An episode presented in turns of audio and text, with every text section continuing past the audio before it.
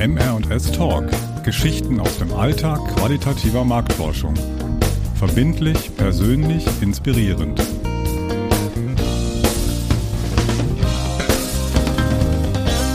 Hallo, liebe Hörerinnen und Hörer und auch dir, liebe Antje, natürlich einen schönen guten Morgen.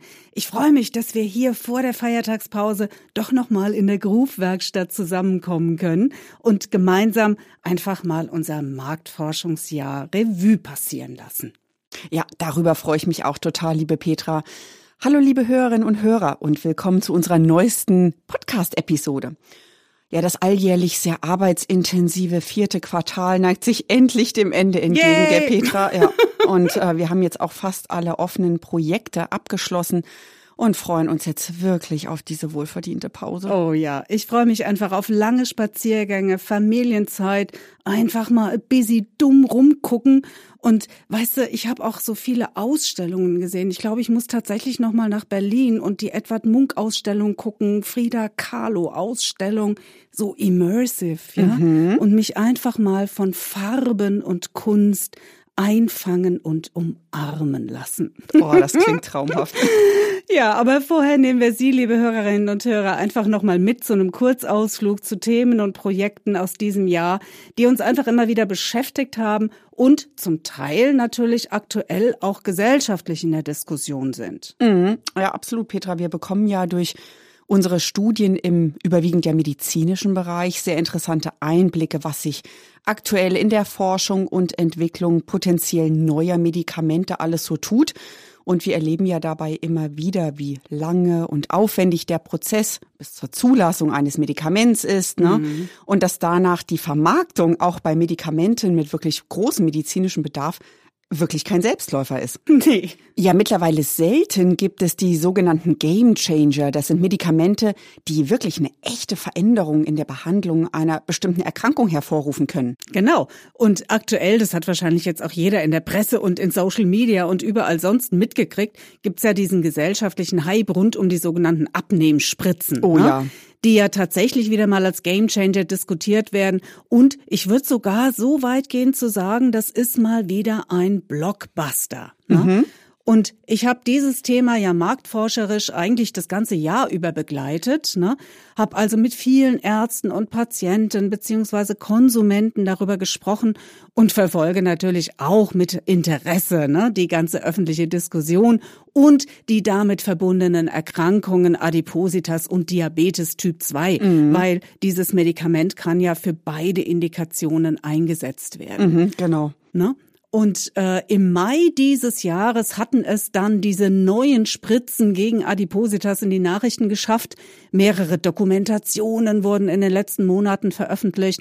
Zum Beispiel hat die Süddeutsche Zeitung das Thema in ihrem Recherche-Podcast Das Thema aufgegriffen und informiert dort über die Wirkstoffklasse, über Nebenwirkungen, wer es in Deutschland überhaupt verordnet bekommen kann und so weiter. Ne?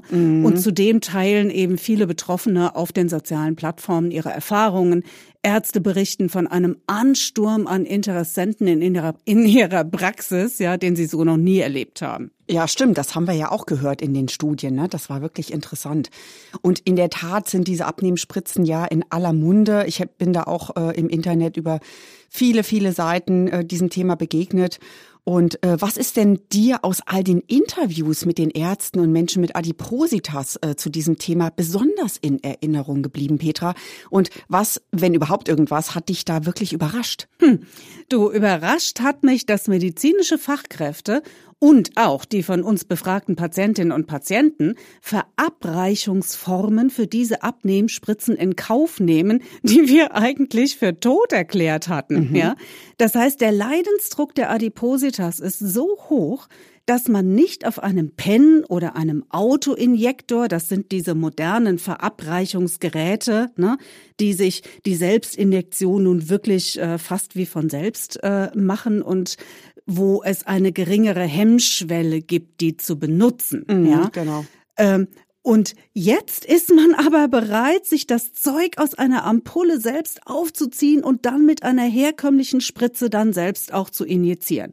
Da hörst du nichts mehr von Spritzenangst und der großen Hürde zur Nadel greifen zu müssen und nicht einfach eine Pille einwerfen zu können. Mhm. Und wenn man auf diesem Weg an ein Medikament herankommen kann, das bei anderen Herstellern vergleichbarer Medikamente aufgrund eben der immensen Nachfrage nicht mehr lieferbar ist, dann ist auf einmal alles machbar, ja? Also nachvollziehbar, ne? Mhm. Aber mhm. überrascht hat's mich trotzdem. Du, das überrascht mich auch, denn ich meine, so viele Studien, die wir gemacht haben zu diesem Thema Injektionshürden, äh, sehr spannend. Das klingt absolut interessant.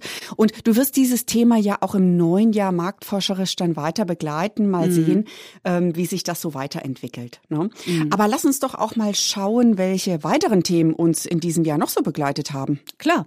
Äh, das können wir gerne machen. Und natürlich, der Typ 2 Diabetes ist aus der Marktforschung nicht wegzudenken. Mhm. Ne? Ob es da jetzt um die sogenannten äh, GLP-1-Analoga geht, zu denen ja auch diese sogenannten Abnehmspritzen gehören, oder auch das gute alte Insulin, ja, hier zum Beispiel das Basalinsulin, allseits beliebt, weil nur in der Regel eine Injektion pro Tag, ne? mhm. ne? Ähm, und das sind eben damit so langwirksame Insuline. Und äh, dazu wird inzwischen auch immer weiter geforscht und da hast du, glaube ich, ziemlich viel gemacht. Ne? Absolut, genau. Zu dem Basalinsulin habe ich wirklich viele Interviews geführt, sowohl mit dem Fachpersonal, den Ärzten, ähm, als auch mit äh, vielen Betroffenen.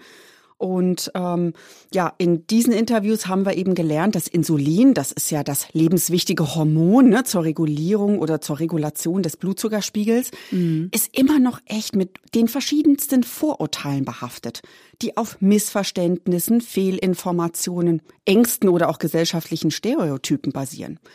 Und da habe ich mal äh, JetGPT gefragt und wollte einfach mal wissen, welche Vorurteile dies sind und ähm, habe sehr ähnliche Aspekte dort genannt bekommen, die wir eben auch von Ärzten und Betroffenen am häufigsten gehört haben. Ja, also erzähl mal. Einfach mal vielleicht so die wichtigsten. Zum einen haben wir immer wieder gehört, Mensch, das ist echt das Ende des Weges. Ja. Insulin meinst du jetzt? Ist das Ende des Weges? Genau, Insulin ist das Ende des Weges.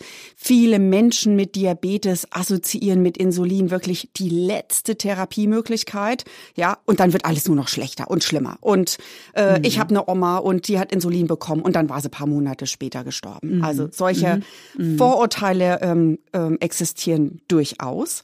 Ja, als zweiten Aspekt haben wir von vielen Betroffenen gehört, dass sie immer noch echt große Ängste vor einer Unterzuckerung haben.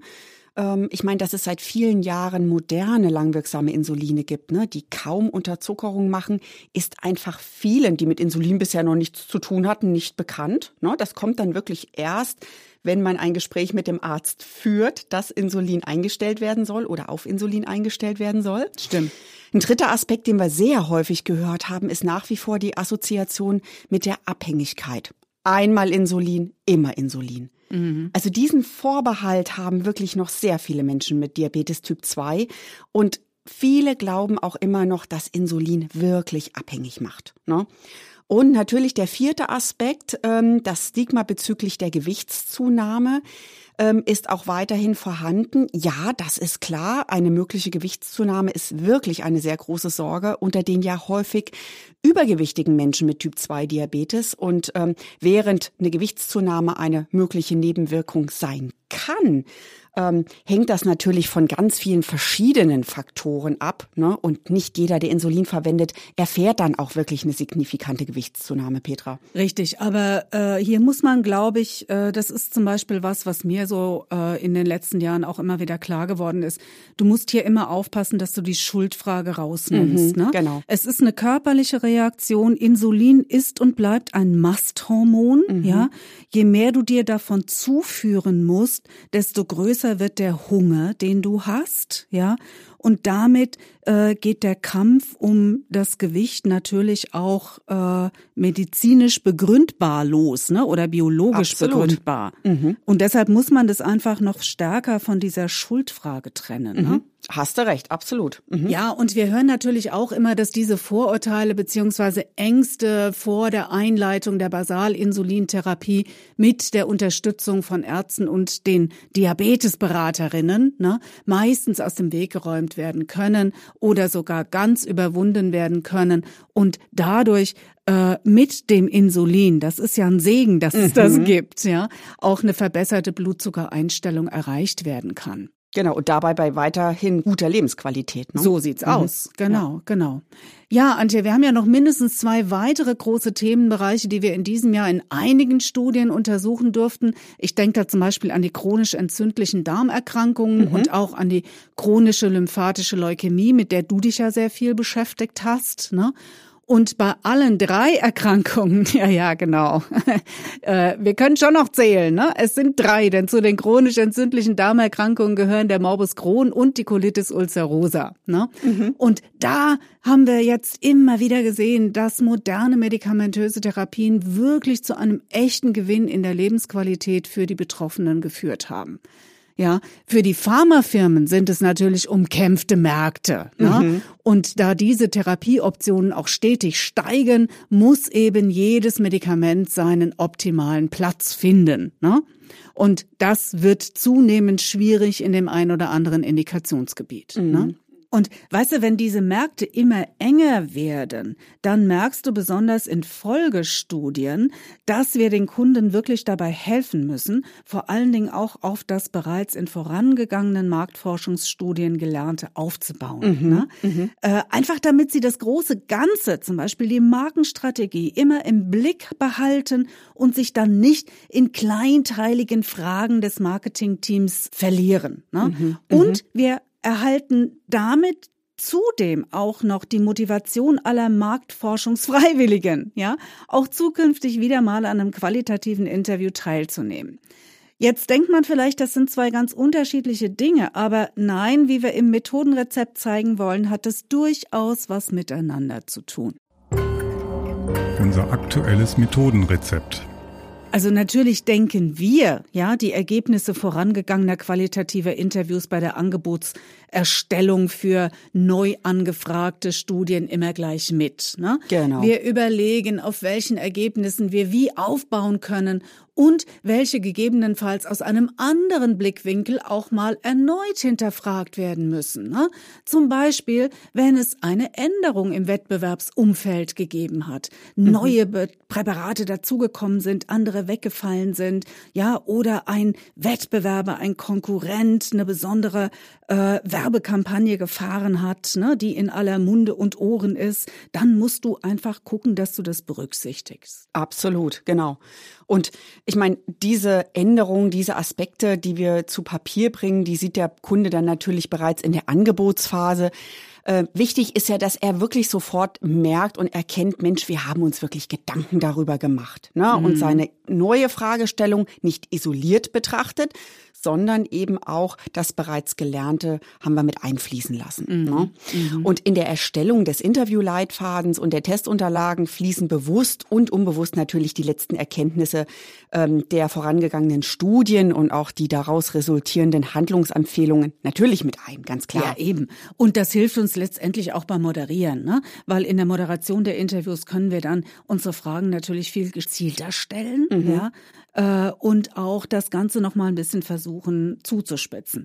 Aber der zweite Aspekt, den wir ja eben auch schon angesprochen haben, auch für unsere Gesprächspartner, ja, ich merke das vor allen Dingen bei Interviews mit Ärztinnen und Ärzten immer wieder, dass es total wichtig ist, dass sie eben auch eine gewisse Weiterentwicklung der Thematik erkennen, ne? Mhm. Denn die äh, verfolgen ja die klinischen Studien und Diskussionen zu potenziell neuen Medikamenten oder zu gerade zugelassenen Medikamenten in ihrem Fach Fachgebiet natürlich auch mit, ja. Und viele erhoffen sich durch die Teilnahme an einem Interview mhm. auch einen persönlichen Erkenntnisgewinn. Ne? Ja, genau. Der ein oder andere sagt, oh, vielen Dank für die schöne zusammenfassende Fortbildung hier, ja. Aber das motiviert die eben auch, ne? dann auch weiter für zukünftige Interviews zur Verfügung zu stehen, wenn sie merken, es wird hier nicht immer nur das altbekannte Wissen abgefragt, die Standardfragen gestellt, sondern es besteht Interesse an der Weiterentwicklung, an der Fortsetzung der Diskussion. Ja, Absolut, genau, das hast du auch schön jetzt hier formuliert und auf den Punkt gebracht, Petra, danke. Ja, und du hast ja auch gerade ähm, eine Studie abgeschlossen, bei der die ersten Erfahrungen zu einem noch nicht lange auf dem Markt zugelassenen Medikament eingeholt werden sollten. Ne? Mhm. Ne? Und bei dieser Art Studien ist es spannend zu betrachten, wie gut jetzt diese Launch-Strategie und die Kommunikation, äh, die man sich hier ausgedacht hat, mhm. ja, auch tatsächlich dann im Markt äh, bei den Kunden funktioniert und an welchen Schrauben man jetzt aber doch noch drehen muss, ähm, um die Ärzte zur Verordnung des neuen Medikaments auch zu bewegen. Genau.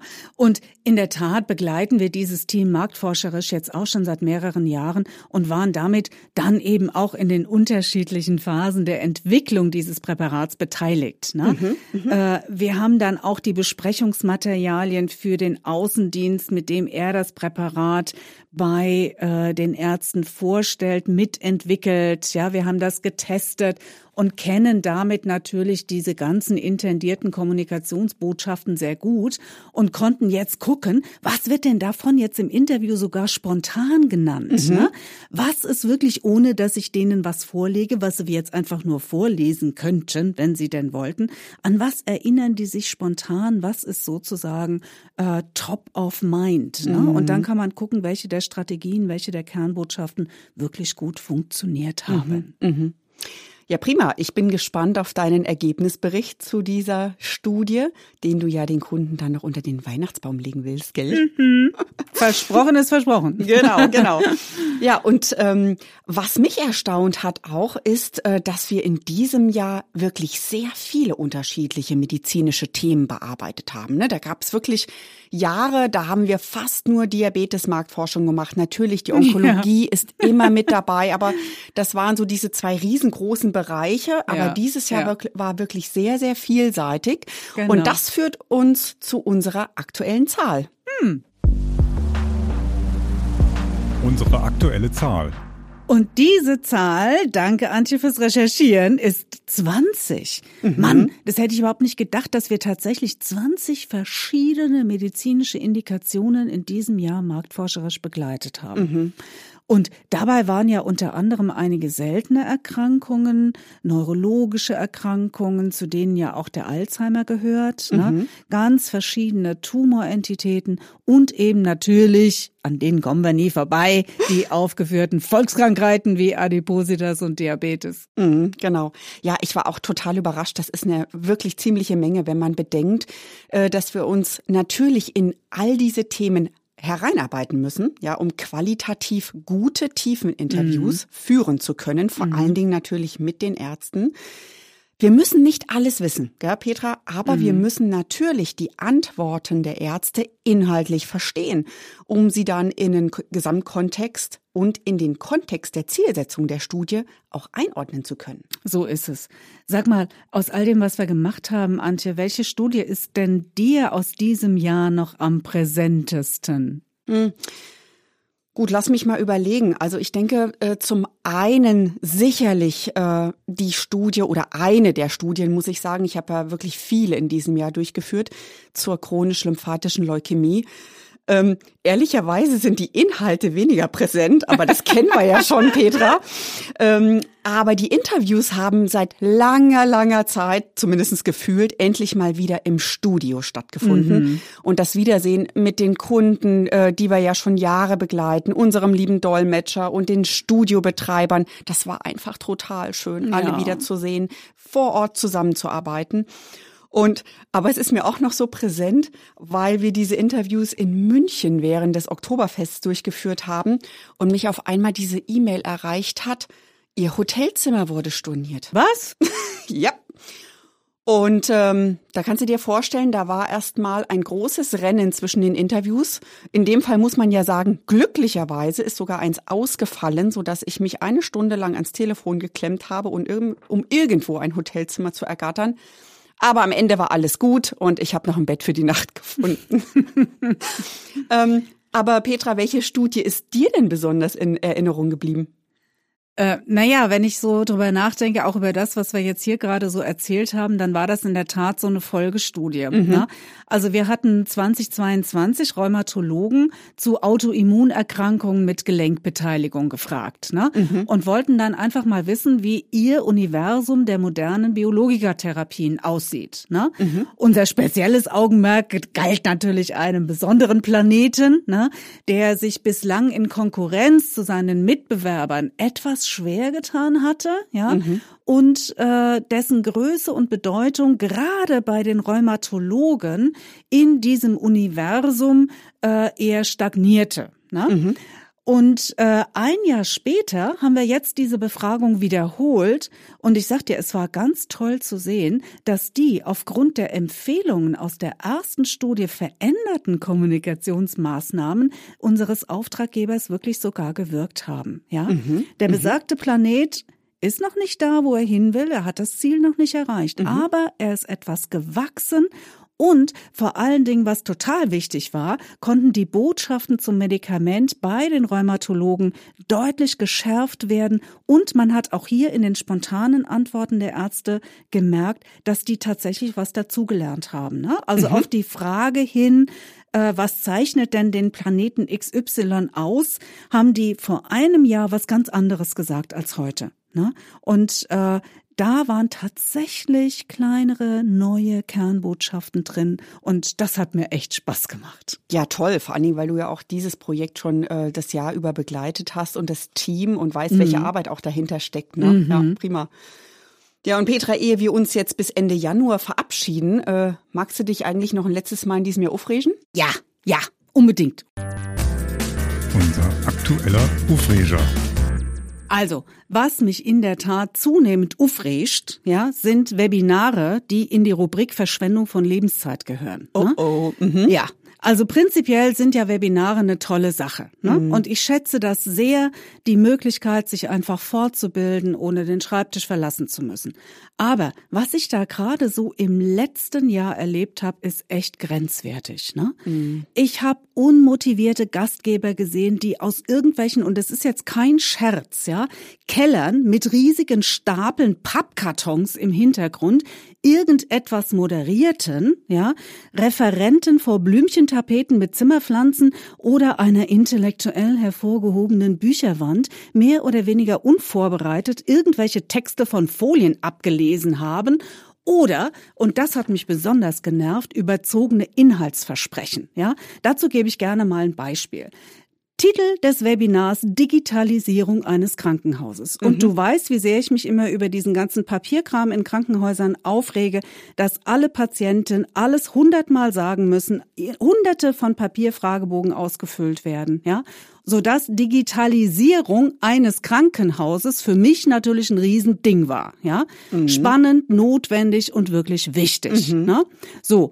Was kam dabei heraus? Wir haben eine Demo gezeigt bekommen für die digitale Erstellung eines Sturzprotokolls. Ja. Okay, nicht dein Ernst. Also mhm. das war wirklich äh, unfassbar. Mhm. Oder äh, erst vor zwei Wochen gab es eine Anmoderation äh, eines Webinars oder einer virtuellen Veranstaltung, die mit dem Intro startete. Also ich kann jetzt mit dem Thema eigentlich nichts anfangen. Daher ist gut, dass wir jetzt mal diese Veranstaltung damit geplant haben. Mm, mm, ja, also das kann ich tatsächlich auch bestätigen. Ich habe tatsächlich auch in diesem Jahr das ein oder andere Webinar kopfschüttelnd abgebrochen.